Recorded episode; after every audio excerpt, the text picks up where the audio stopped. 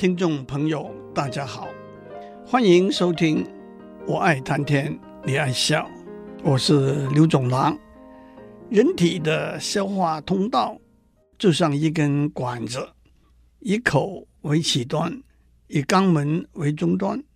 食物从口进入通道，经过咀嚼、消化、吸收的过程，剩下来的残渣就从肛门排出去。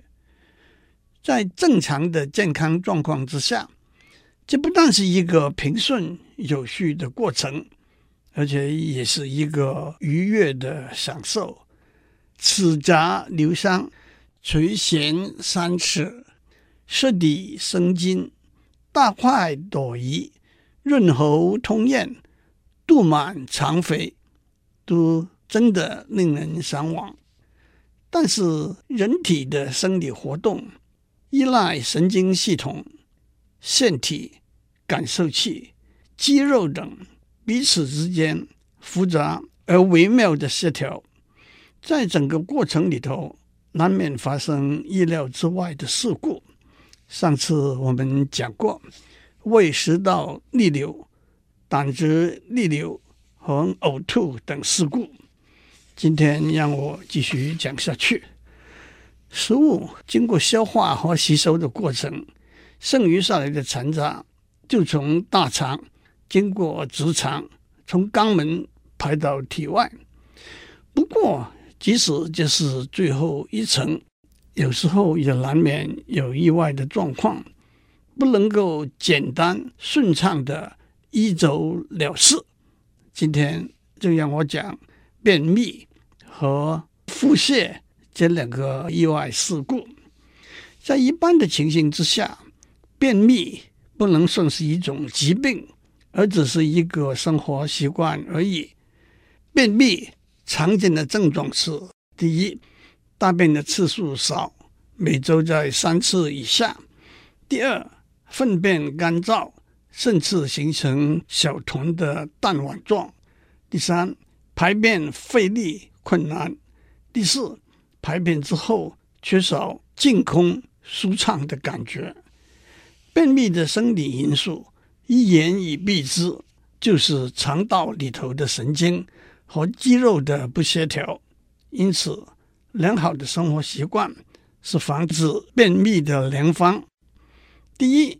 食用适量的纤维素，食物中的纤维素是在小肠里头不能被消化吸收的东西，可是因为它比重小、体积大，有刺激大肠的蠕动和增加粪便量的功能。说得细一点，食物纤维分成两种：水溶性和非水溶性的。非水溶性纤维的主要功能。是帮助食物在消化道中移动，水溶性纤维可以帮助增加粪便的水分含量，因而变得比较柔软。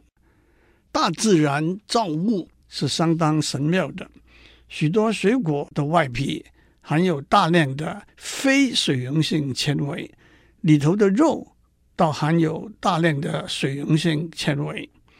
第二，多喝水。首先，水分不够，纤维素会卷成一团，不能够发挥它刺激大肠蠕动的功效。水分让纤维素膨胀，变成一个大球。反过来，如果体内水分不够，大肠会把食物里头的水分吸收，粪便会变得干燥。第三，建立一个规律的饮食和排便的生活习惯。肠道的神经系统。有很好的记忆力，他会记得我们常吃些什么食物，什么时候吃这些食物，什么时候上厕所，什么时候运动。假如我们井然有序的按表操课，肠通道也就会按表配合。这正是许多人旅行的时候，食物和生活节奏的改变，往往导致便秘的结果。说得轻松一点。肠胃对厕所环境也会认生的。虽然现代卫浴设备的标准化和环境的卫生化不小补。第四，吃一些含有益生菌 （probiotics） 的食物。肠道里头有许多来自食物的，或者经由口腔接触传过来的细菌。这些细菌有好的，也有坏的。益生菌是好的细菌，它有促进肠道菌种平衡，从而促进营养物质的吸收，提高免疫力，预防和治疗便秘和腹泻等功能。优格、乳酸。或者经过发酵制成的食物，包括起司、酱油等等，都是益生菌的来源。同时，食用益生元 （prebiotics），这是小肠不能消化吸收的纤维素，但是益生元有维持、刺激益生菌生长繁殖的功能。例如，麦芽糖是益生元的来源。话说回来，便秘虽然算不上是疾病，但是却是凡人的一个坏习惯。因此，有许多非处方或者由医生处方的通便药，也就是俗称的泻药，可以用来解除便秘的烦恼。虽然通便药似乎是小小的药方，它背后还是有许多学问。不同的通便药。往往是基于不同的生理和化学原则。第一，纤维素的通便药，我们在上面已经讲过，食物里头纤维素通便的功效。补充性的纤维素，不管是丸状、粉末状或者液体状，都有帮助通便的功效。不过，这些通便药可能的缺点是过多。会引致肠胃胀气。第二，渗透性的通便药，它们刺激肠道从身体其他部分把水分吸收到大肠来，把粪便变得湿润。不过，使用这些通便药过了头，会引起腹泻，也会引起身体其他部分脱水的危险。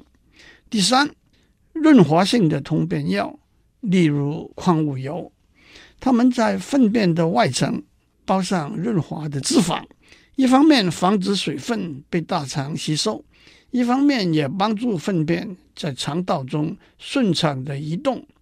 但是它们会影响身体对可溶性维他命，包括 A、D、E、K 的吸收。让我打一个岔，讲一个故事。远在一八五九年。美国一个年轻的化学家切斯堡在石油中提炼出一种油脂状的副产品，在化学里头，那是一种碳氢化学物 （hydrocarbon）。他把这种副产品命名为凡士林 （Vaseline）。凡士林可以用来做润滑剂、化妆品、药用油膏、防锈剂、防水剂等等。可是切斯堡先生还相信凡士林有增进健康的功能，他每天早上吃一茶匙的凡士林，一直活到九十六岁。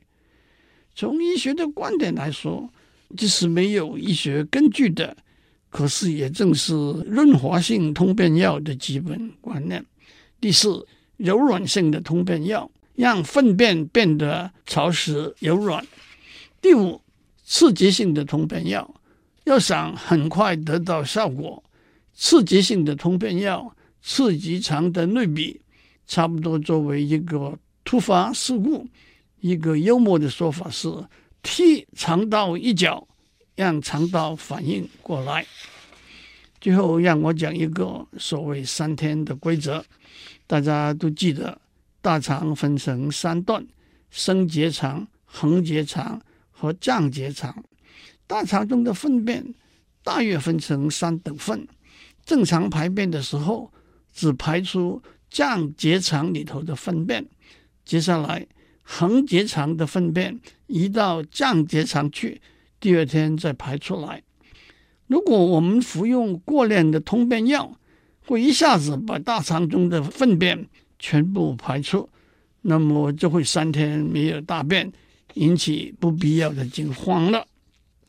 接下来，让我讲在消化道中腹泻这一个事故。腹泻的症状是大便的次数一天超过三次，而且粪便松软，甚至完全是异状。连同的症状还包括肚子疼、恶心、发烧和粪便中带有血液。腹泻可能只维持一两天，然后就不药而愈。但是如果腹泻持续几天以上，水分的流失会引致脱水，在严重的情形之下，皮肤失去弹性、光泽和颜色，小便减少，小便的颜色变黑，心跳加速和反应缓慢，甚至昏迷。简单的说，在正常的情形之下，大肠的主要功能。是把消化过的食物的残渣里头的水分吸收，送到身体里头去。但是如果一身体释放过量的水分到肠道去，第二大肠无法完全吸收肠道中过量的水分，这些水分被排泄出来，那就是腹泻了。至于为什么水分的释放和吸收失去了平衡，原因可就多了。一个最常见的原因是微生物、细菌、寄生物引致肠道发炎。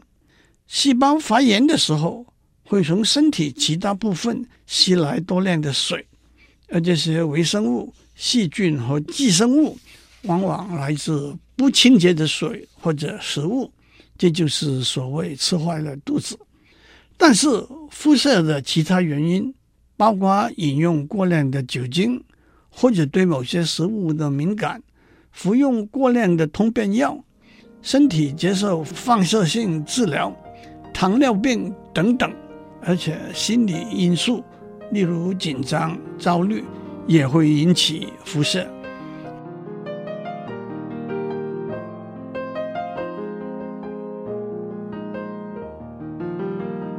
消化通道。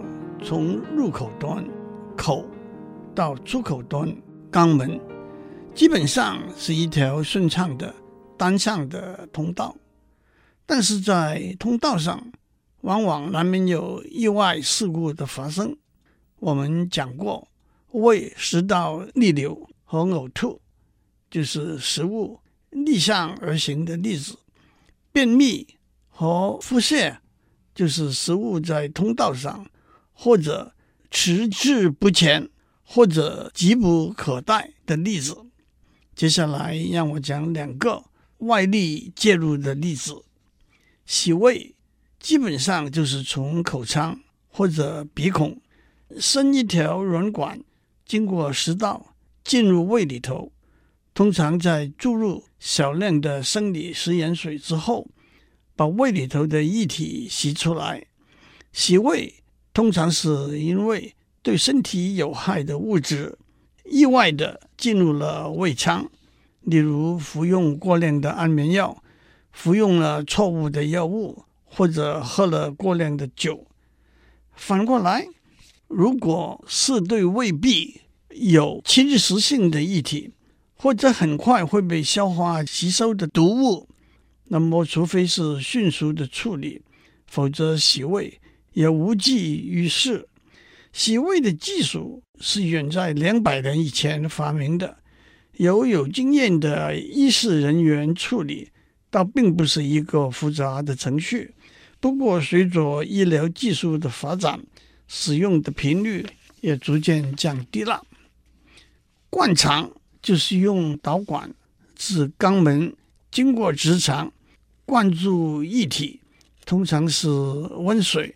到结肠里头去，灌肠有帮助刺激胃肠蠕动、软化和清除粪便、稀释体内毒物等的功能。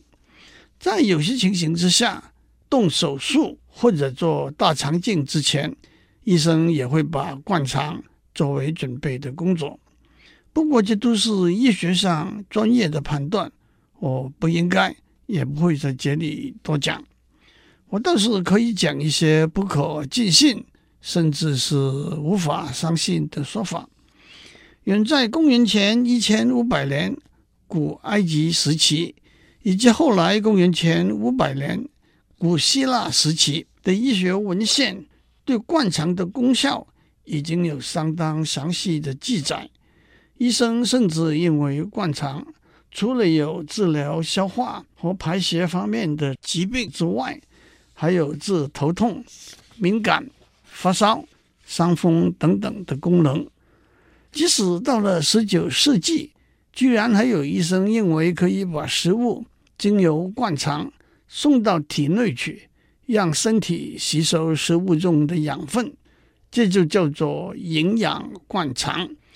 历史上一个有名的故事，就是美国的第十二任总统 James Garfield，在一八八一年上任之后不到四个月，被一个凶手。对他开了两枪，其中一颗子弹卡在他的胰腺后面。可是当时没有医学仪器可以用来确定子弹的位置，把子弹移除出来。X 光是差不多在十多年之后，一八九五年才发现的。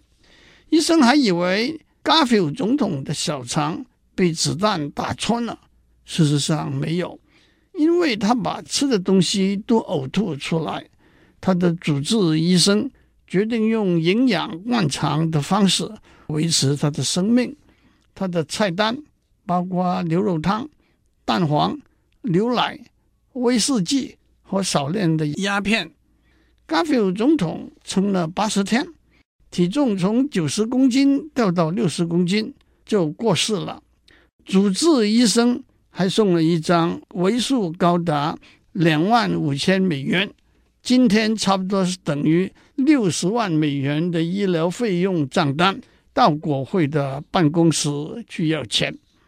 多年之后，医学专家质疑 g a r f i e l 总统是不是死得冤枉了？当然说他被饿死了，可能有点过分，但是反过来，他能撑上八十天。也可见得他原来的健康状况并不是那么糟，而且当时医学上对细菌和消毒的观念还没有确切的了解。为了想把子弹从 Garfield 总统身上找出来，医生和护士们七手八脚的在总统的伤口附近乱摸，把许多病菌带到伤口里头去了。其实当时。鼎鼎有名的发明家 Alexander Graham Bell 发明了一个侦察金属的装置，可是，在使用这个装置的时候，因为 Garfield 总统床上床垫中弹簧的影响，没有把子弹的位置找出来。不过，他当时的主治医师姓 Bliss，名 Doctor，所以就是 Doctor Doctor Bliss。难免被冠上“庸医”的称号，让我也指出，近年来在非传统医学疗法中，咖啡灌肠被视为一种可以除毒，甚至是可以治疗癌症的方法。按照使用这种疗法的人的解释，在结肠和直肠相会的地方，那就是乙状结肠。乙状结肠和肝有血管相通，因此咖啡因可以直接经由血管传到肝去，发挥除毒的功能。不过这些说法听听就好了。咖啡灌肠的疗效不但没有确实的医学证据，也有例证指出可能带来健康上的风险。其实，在中国医学里头，也有用中药来灌肠的论述。汉代名医张仲景的《伤寒论》里头就指出，用猪胆汁灌肠来治便秘。最后还是让我回到一个严肃的医学上的题目，那就是使用胃镜和大肠镜的医学技术对消化通道做检查。我一直反复的讲。消化通道就像一条公路，其实一个比较贴切的比喻，那不是一条公路，是一条隧道。其实隧道这个比喻也不见得非常贴切。在地面上人工建造的隧道，不管是台北宜兰之间长达十二点九公里的雪山隧道，还是在二零一六年刚完工，在瑞士穿过阿尔卑斯山，世界上最长五十七点零九公里的哥达隧道，都是尽量走直线的道路。而人体的消化通道长度虽然只有十来公尺，因人而异，却真的是九弯十八拐、一团漆黑的隧道。不过无论如何，站在医学的观点，除了消化通道之外，呼吸系统通道、泌尿系统通道、妇女生殖系统通道，还有体内的肠洞，包括胃、肺、耳朵、腹部、关节，进入检查，并且在必要时做修补护理的手术，就统称为内视镜检查和手术的范畴。下次我们继续讲下去，祝您有个平安的一天。我们下周再见。